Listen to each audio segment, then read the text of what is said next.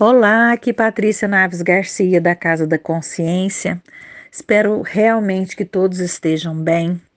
O nosso áudio de hoje é sobre fé e medo. Na verdade, o ano passado eu até falei sobre isso nos grupos da Casa da Consciência, mas não localizei o áudio. E acho que é um momento que é importante falar sobre isso, né? Eu sempre digo que fé e medo não combinam. A gente tem que escolher qual das coisas você quer ter.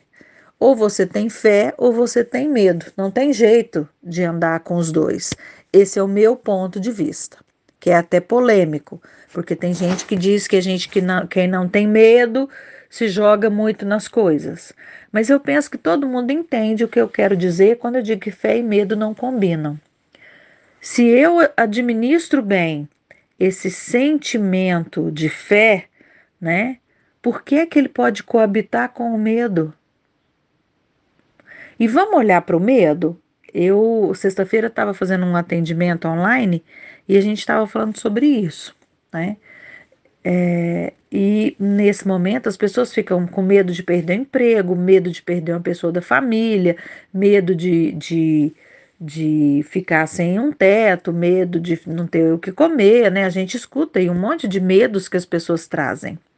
E é importante que a gente olhe para isso porque senão isso vai crescendo dentro da gente, toma conta, diz, é, é, é, dispara processos de angústia, ansiedade, baixa imunidade e adoece, né? Tem pessoas que desenvolvem sintomas muito semelhantes aos semelhantes desse vírus que está aí, é como uma, uma é, gestação psicológica, né? A grosso modo, fazendo uma comparação bem a grosso modo. O que eu quero dizer é que a nossa mente é capaz de disparar na gente emoções e sentimentos que nos fazem sentir que aquele medo é uma realidade. E se eu vivo no medo, eu não vivo o meu presente. Porque o medo ele está justamente na nossa projeção do futuro. Então vamos pensar: adianta eu ter medo? Primeiro, ah, eu tenho medo de alguém falecer como nenhum de nós veio para ficar para semente, sempre alguém vai falecer. Nós sempre vamos perder alguém. E ninguém sabe a hora. Isso, só o cara lá de cima que dá conta dessa resposta. Então, o que nós podemos saber é vai chegar um momento que aquela pessoa que a gente ama vai partir ou talvez a gente parta antes. O que também não adianta eu ter medo da minha morte, porque a única certeza que a gente tem na vida é que nós somos finitos. Um dia isso vai acabar, né? Se é hoje ou daqui 10 anos, ninguém sabe. Então, para que sofrer se é uma certeza que a gente tem, né? Vamos entregar a nossa vida. Dizer sim, é isso e viver o que eu posso hoje. Aí eu tenho que viver no meu presente. E o que, que eu posso fazer no meu presente? Eu posso aproveitar o que eu tenho nesse momento.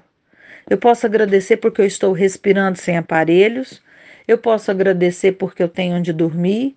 Eu posso agradecer porque eu tenho condição de me comunicar com as pessoas. Nós não estamos há 50 anos atrás, onde só se falava por carta, e se estivéssemos vivendo um momento como esse, estávamos, estaríamos verdadeiramente isolados, né? Nós temos que agradecer pelas condições que a gente tem. Ai, mas eu posso perder o emprego. Mas é um risco que toda pessoa empregada corre de perder o emprego. Ai, mas eu posso adoecer. Pode, é um risco que toda pessoa sã tem. Ah, gente, qualquer coisa, qualquer risco que nós estamos vivendo nesse momento é um risco de estar vivo. É um risco de estarmos vivos. Se você for parar a sua vida e entregar a sua vida para o medo, você vai deixar de viver esse momento agora, que te permite ter uma introspecção, que te permite olhar para você, ter mais tempo para suas coisas, mais tempo para sua esposa, ou para os seus pais, ou para os seus animais de estimação, ou para os seus filhos, ou para os seus estudos, ou para você mesmo. É um momento que o universo está te dando, fala, para e olha para o que é importante. Para e olha o que é suficiente para você. Para e olha para o que você verdadeiramente precisa na sua vida e valorize isso. Diga que ama agora, diga o que quer agora. Sinta o que é importante para você nesse momento. É isso que esse momento está nos dando. E com isso a gente só pode ter fé.